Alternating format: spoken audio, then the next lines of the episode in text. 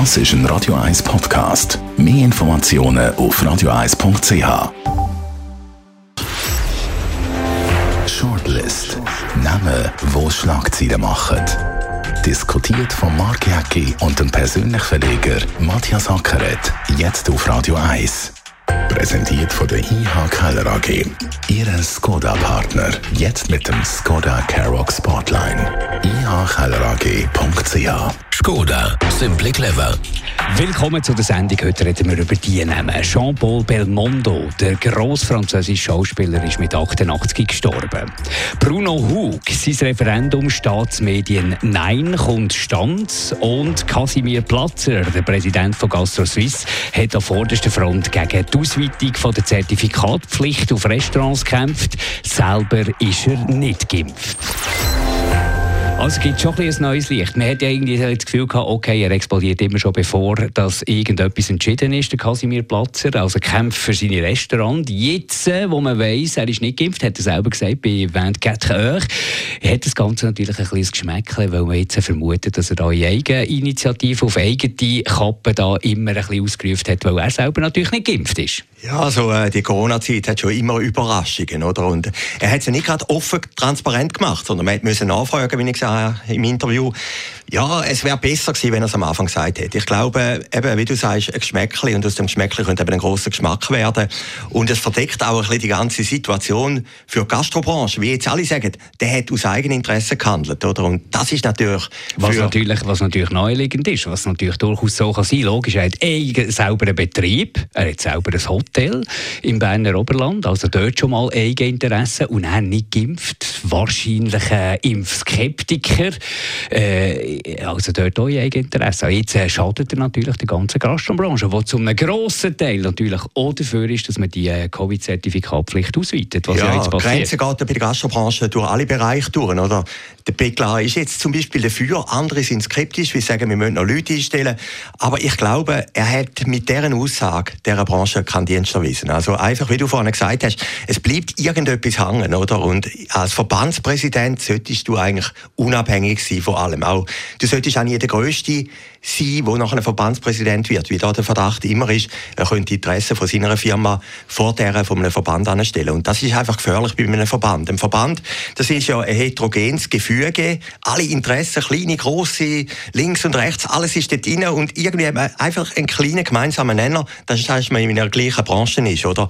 Und da sollte eigentlich der Präsident sich können zurücknehmen, er sollte Moderator sein, er sollte die Interessen irgendwie auf einen Punkt bringen. Und ich glaube, durch diese Aussage in diesem aufgeheizten Thema, in dieser aufgeheizten Stimmung, das ist eher schädlich. Und dann habe ich natürlich auch nicht so laut gefunden, wenn er da irgendeine eigene Umfrage macht. Also ich glaube nie eine Umfrage oder eine Studie oder eine Statistik, die nicht selber gefälscht hat. haben schon andere grosse Köpfe gesagt. Also er hat, eigene, hat, hat eine eigene ja. Umfrage gemacht unter den Gastronomen und ist nicht damit raus, dass wahnsinnig viel dagegen sind und dass man mit einer riesengroßen Einbuß rechnet. Und wenn man natürlich ins Ausland schaut, äh, also auch schon dort ist er irgendwie, aus meiner Meinung nach, hat er keine saubere Rolle gespielt. Die Resultate sind auch nicht wahnsinnig offen gelegen. Die Methoden hat man nicht kennt. Also es ist alles immer so ein bisschen äh, handgelismet und ein bisschen zu vorschnell, ein bisschen unüberlegt und ein bisschen sehr laut. Es ist ein bisschen sehr laut. Das ist eigentlich ungewöhnlich äh, für einen, der vom Berner Oberland kommt. Und das andere ist, du kannst auch die Regionen nicht unter einen äh, Nenner nehmen. Ich meine, im Berner Oberland ist eine ganz andere Szene, ist eine ganz andere Befindlichkeit, wie jetzt in der Stadt Zürich, oder? Aber und, die Sensibilität fehlt dem Casimir. Und dann muss man ja, ja, die Frage stellen, ist er der Richtige an der Spitze von Gastro Suisse? Also, er ruft immer sehr, sehr laut auf, was natürlich auch, auch äh, nicht nur Sympathien auslöst, wo man ja eigentlich müsste sagen, klar, es gibt eine gewisse Problematik. Es werden gewisse Leute, wenn sie kein Impfzertifikat haben, kein Covid-Zertifikat haben, nicht mehr ins Restaurant gehen. Das wird man sicher merken. Aber statt irgendwie Lösungsansätze suchen, wie kann man dem Restaurant helfen, ist er einfach immer der Polterer. Ich glaube, wenn man es jetzt ein bisschen verfolgt, in letzten anderthalb Jahren, am Anfang hat er poltert, dann haben alle gesagt, die armen Gastronomen, oder? Gut, dann, das ist ja wahrscheinlich dort richtig, dort ist richtig gewesen. Und dann in einer zweiten Phase hat er weiter poltert und man hat dann fast ein bisschen den Eindruck gehabt, gut, das wird nie jemand offen zugeben im Bundesrat oder so, man hat sich dann ein bisschen im gerecht, oder? Also die Restaurants sind ja in der zweiten Phase relativ lang zu gewesen, ich glaube bis etwa April und Mai. Das hat sich auch eine Rolle gespielt, dass er immer offensiv gegen die Regierung vorgegangen ist, oder? Und jetzt ist die dritte Phase, wo gar niemand mehr weiß, was eigentlich los ist. Ein Teil, die, die geimpft sind, haben das Gefühl, es ist vorbei. Andere sagen, alle Spitäler sind. Es kommt niemand mehr richtig raus. Und der poltert da weiter. Und ich glaube einfach, das ist die falsche Strategie. Und jetzt kommt noch das Bekenntnis, dass er selber nicht geimpft ist. Ähm, ja, aber ich meine, da müssen Gastronomen selber wissen. Aber was heisst es für Gastronomie wirklich? Also, wer geimpft ist, und das ist ja Gott sei Dank eine leichte Mehrheit, sind zu wenig, aber es ist eine leichte Mehrheit in der Schweiz. Wer ein Covid-Impfzertifikat hat, der wird nicht auf einen Restaurantbesuch verzichten, weil es einfach wirklich simpel ist. Es gibt eine App, die man herunterladen kann, zum Kontrollieren.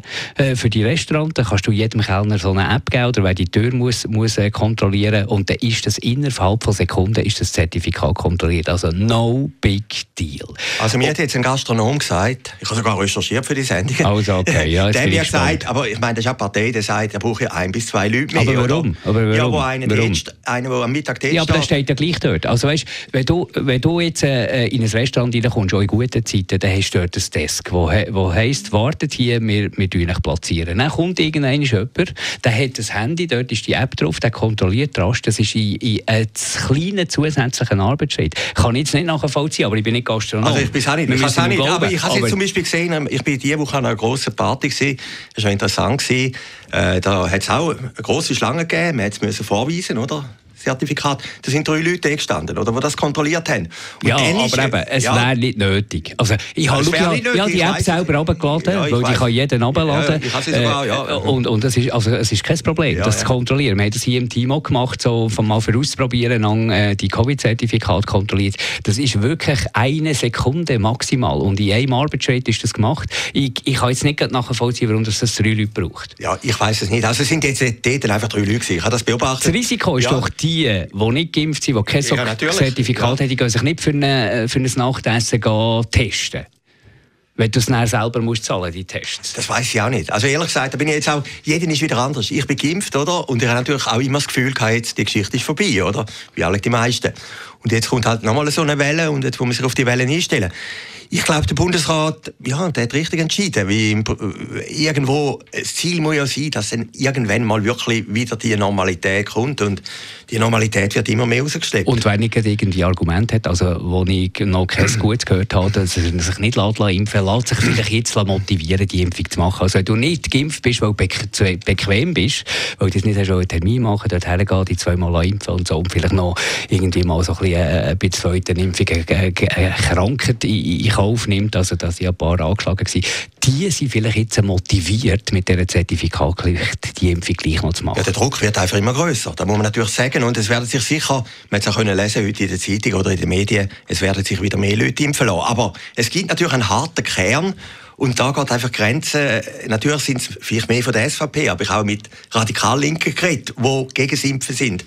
Auch Leute, Ärzte zum Beispiel, die gegen das Impfen sind. Also, wo die Front genau durchläuft, das kann ich mir jetzt auch nicht richtig vorstellen. Wir werden ab und zu darüber reden, ja, hier bei uns in der Shortlist. Ja, ich meine, es ist das ewige Thema im Moment und es gibt eigentlich keine neue Erkenntnis. Also es gibt einfach immer wieder Überraschungen gehen neue zum. Gehen wir zum nächsten Namen. Das ist der Bruno Hug, vielen vielleicht nicht so bekannt, ist kürzlich zu Gast im Doppelpunkt, ist ein Verleger und er hat eine Initiative lanciert, das Referendum Staatsmedien Nein. Es geht darum, dass sollen auch private Medien Subventionen bekommen vom Staat für den Journalismus ein bisschen zu schützen. Und dagegen wehrt sich die Initiative, dass quasi die Unternehmen, die Verlage, die journalistischen Unternehmen, dass die staatlich gefördert werden. Eine der Begründungen ist, sie werden eher staats abhängig. Also heisst so, wessen Brot ich esse, dessen Lied ich sing. Und dort sieht die Initiative Gefahr von der vierten Macht, wo ja die Medien immer als das dargestellt werden, in Gefahr. Wie siehst du das als Verleger? Ja, es, es hat schon etwas. Also das Medienpaket ist ja angenommen worden vom Parlament, also nach langem Ringen. Das heißt, die grossen Zeitungen, die kommen Subventionen über, indirekte Presseförderung, also sie kommen das Geld nicht direkt über, aber ihnen wird Posttaxe verbilligt, oder? Viele Zeitschriften kommen das nicht über, andere Verlage kommen das auch nicht über. Dann kommen es aber wieder kleine Verlage über. Und auf der anderen Seite gibt es auch eine Online-Förderung wie Republik, also nicht kommerzielle Online-Anbieter, die kommen das auch über. Also 20 Minuten kommt es nicht über, aber Republik und so, die kommen es über. Und, und da hat es jetzt ein Referendum gegeben dagegen, völlig überraschend, also alle haben gemeint, das Thema sei durch. Die haben in kürzester Zeit, im Hochsommer, muss man gleich vorstellen, 50'000 Unterschriften angebracht. Ja, also logisch, aber das ist ja klar, das ist ein populistisches Thema. Du Nein, siehst überhaupt nicht, nicht. Du siehst nicht die Jagd nicht. vom, vom Verleger Supino und hast natürlich gesehen. nicht das Gefühl, ich, ich ärgere mich jetzt darüber und so solche Sachen. Oder? Also, dass jetzt das zusammengekommen ist in dieser schnellen Zeit, äh, das ist also wirklich überraschend gewesen, würde ich jetzt behaupten. Wie muss ja auch mobilisieren und muss die Unterschriften gesammelt haben. Auf jeden Fall, das Interessante ist ja, der Hug ist die treibende Kraft dahinter. Ich, er ist einmal mein Chef gewesen, muss ich vielleicht transparent machen, in Rapperswil. Er ist ein bisschen der König von Rapperswil, ist Stadt, äh, fast Stadtpräsident geworden, hat im letzten Moment zurückgezogen, hat äh, das Polenmuseum aufgehoben unter anderem, ist der Grosskritiker von der CRESP, hat auf der anderen Seite also auch konstruktiv Rapperswil und Jona zusammengeführt. Also er ist ein bisschen der Napoleon dort oben. Also gut, und jetzt äh, kommt das Ganze, und dann muss ich einfach sagen, was mir an dieser Argumentation nicht ganz passt. Ich glaube, dass äh, tatsächlich die Medien müssen die vierte Macht sein. Ich glaube aber auch, dass es, und ich sehe es ja im, im, im eigenen Alltag, da hier bei Radio 1, dass Journalismus immer schwieriger ist zu finanzieren. Also dort haben wir wirklich, du kannst, wir können zum Beispiel rund um die News keine Werbung machen. Das darf man nicht. Also dort hast du schon mal keine Einnahmequelle. Und dort passiert ja der Journalismus in unserer Redaktion, unabhängig, der recherchiert. Also Recherche, wirklich beobachten, den Staat kontrollieren, was ja die Aufgabe ist von der vierten Macht. Und darum ist es ja so wichtig, wird fast nicht mehr finanzierbar. Und da braucht es schon irgendeine Lösung. Ja, aber stoßend an dem Medienpaket ist, dass eigentlich die Grossen überkommen. Also ich habe selber einen Verlag Ja, die machen ja auch Journalismus. Ja, natürlich. Aber, aber ein Großteil, eben Zeitschriften kommen jetzt nicht über. Das war auch ein bisschen der Clinch, gewesen, dass Ringier nicht in den äh, Verlegerverband zurückgegangen ist, wie die gesagt haben, wir haben Zeitschriften, wir haben keine Zeitungen, oder? Also Tageszeitungen werden als demokratierelevant angeschaut, Gratiszeitungen nicht, Zeitschriften nicht. Aber ich- wenn du, wenn, du, wenn du den Inhalt anschaust, dann ist natürlich das schon auch ein bisschen berechtigt. Eine Gratiszeitung hat mehr eine andere, äh, die, die, können nicht recherchieren, die beobachten nicht, die haben nicht Rede und Gegenrede, die schauen nicht verschiedene Quellen an. Da geht es um News transportieren, um einfach reine News, dass du Bescheid weißt. Und von dem her ist das natürlich, eine Tageszeitung ist natürlich dort schon, hat eine andere Aufgabe, zum Beispiel, oder ein Online-Portal hat schon eine andere Aufgabe. Ich kann das schon noch ein bisschen nachvollziehen, die, die Differenzierung. Also ich finde es heikel, wenn der Staat sagt, was demokratierelevant ist oder Finde ich auch heikel. Oder? Und, und da fängt eben dort an. Aber ich du ich glaube, das du ist das Problem. Es, Aber ja. du tust mit einer populistischen Initiative tust du ein kleines Kind mit dem Bad ausschütten. Du schaust nicht genau die Problematik an. Du kommst so mit Neidfaktoren. Eben die reichen Verlage, die immer wieder Geld machen, die, man muss mal schauen, wo die Geld machen. Die machen eben nicht im Journalismus Geld. Oder? Der Journalismus ist sehr etwas Teures, was sehr schwierig ist zu finanzieren. Ist aber sehr etwas Wichtiges. Sieht man ja jetzt auch, gerade in der Corona-Pandemie, wie wichtig das Journalismus ist. Wie wichtig ist, dass jemand seriös recherchiert, seriöse Fakten kommt. Äh, alles, was gratis ist, es gibt eben dann auch die Fake News. Also von dem her schießt doch die Initiative über das Ziel aus und verunmöglicht einen seriösen Dialog. Ich gebe dir recht und ich kann die Argumentation nachvollziehen, dass man sich nicht sollte, äh, mit dem Staat gemein machen indem dass man abhängig wird vom Staat finanziell. Aber es braucht irgendeine Lösung und die ist jetzt, äh, der, der Dialog ist jetzt wirklich verunmöglicht. Nein, überhaupt nicht. Der Dialog findet erst statt. Also ich weiß noch nicht, wann ich dort stimme, aber, aber ich finde es das gut, dass das diskutiert wird. Und für mich ist wirklich überraschend, dass der Referendum, die Stimmen äh, so schnell zustande sind. Also ehrlich gesagt, ich hätte gewettet, sie schaffen das nicht. Im Nachhinein sagen alles ist klar, aber die Medien sind jetzt nicht unbedingt gerade, und es ist noch Sommerpause und es ist noch Corona gewesen.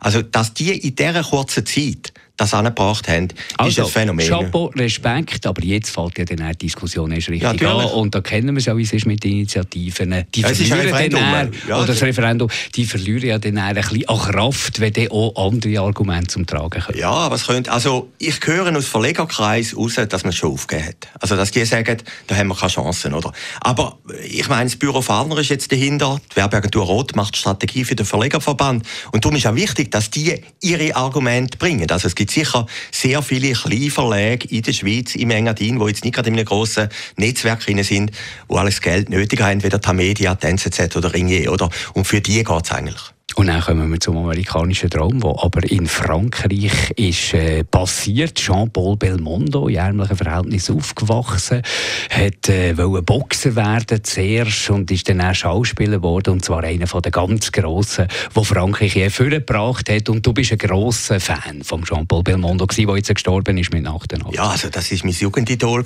Also ich habe jeden Belmondo-Film gesehen in den 80er Jahren. Wir haben so Partys gemacht. Äh, Dr. Bobul hat es mal eingegeben. Könntest du heute nicht mehr können zeigen. Also im MeToo-Zeitalter unmöglich. Die haben, glaube ich, 34 Mal gesehen und der Profi und wie es alle geheißen der von Venedig, äh, ist einfach ein grandioser Schauspieler gewesen und er hat einfach den 70er 80er Jahre DNA von dem getroffen. Oder man hätte sein wie der Belmondo. Und äh, ja, das hat mich irgendwie schon betroffen gemacht. Wie, äh, einfach auch, wenn man die, die Mimik anschaut von ihm, oder? Das Gegenstück war ja Alain Delon, oder? Immer klassisch schön, unbewegt, oder? Und, und dann der Belmondo mit dem Gesicht, das ist natürlich Das gross. Lachen ist ja äh, besonders... Lachen, und er ja, ja. ist ja auch schlussendlich auch Sexsymbol geworden, der Jean-Paul ja. Belmondo. Und das ist ja noch erstaunlich, wenn man die Biografien schaut, er hat ja das Gefühl gehabt, er kann kein Schauspieler werden, weil er eben nicht dem Schönheitsideal entspricht, weil er zu wenig attraktiv ist. So hat er sich selber befunden, so hat er das selber beschrieben. Und schau, was nachher daraus ist geworden. Er ist also der Hoffnungsträger von uns beiden, oder? dass man, dass man es kann schaffen kann.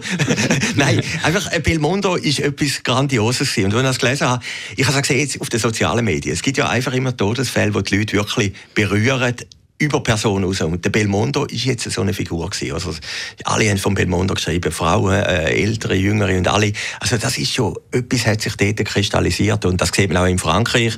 Ich bin ja vor vier Jahren der Beerdigung von Johnny Halliday. Das war eigentlich der Elvis von Frankreich. Ist einmal auftreten vor einem halbleeren Albis Gütli, 1994, oder? Zwei Jahre später hat er ein Konzert gemacht in Paris, eine Million Zuschauer.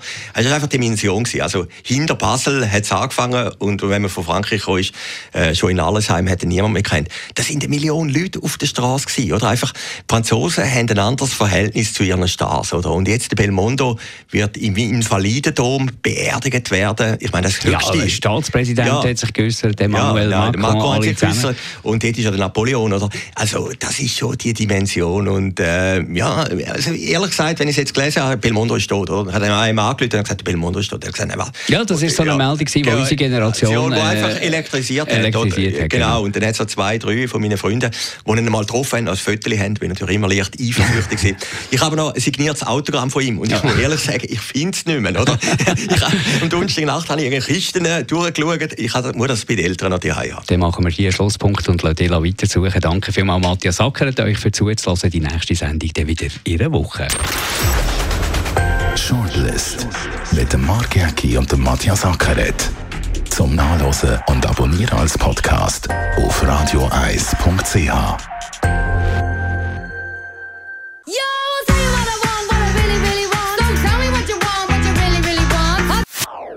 Das ist ein Radio 1 Podcast. Mehr Informationen auf radioeis.ch.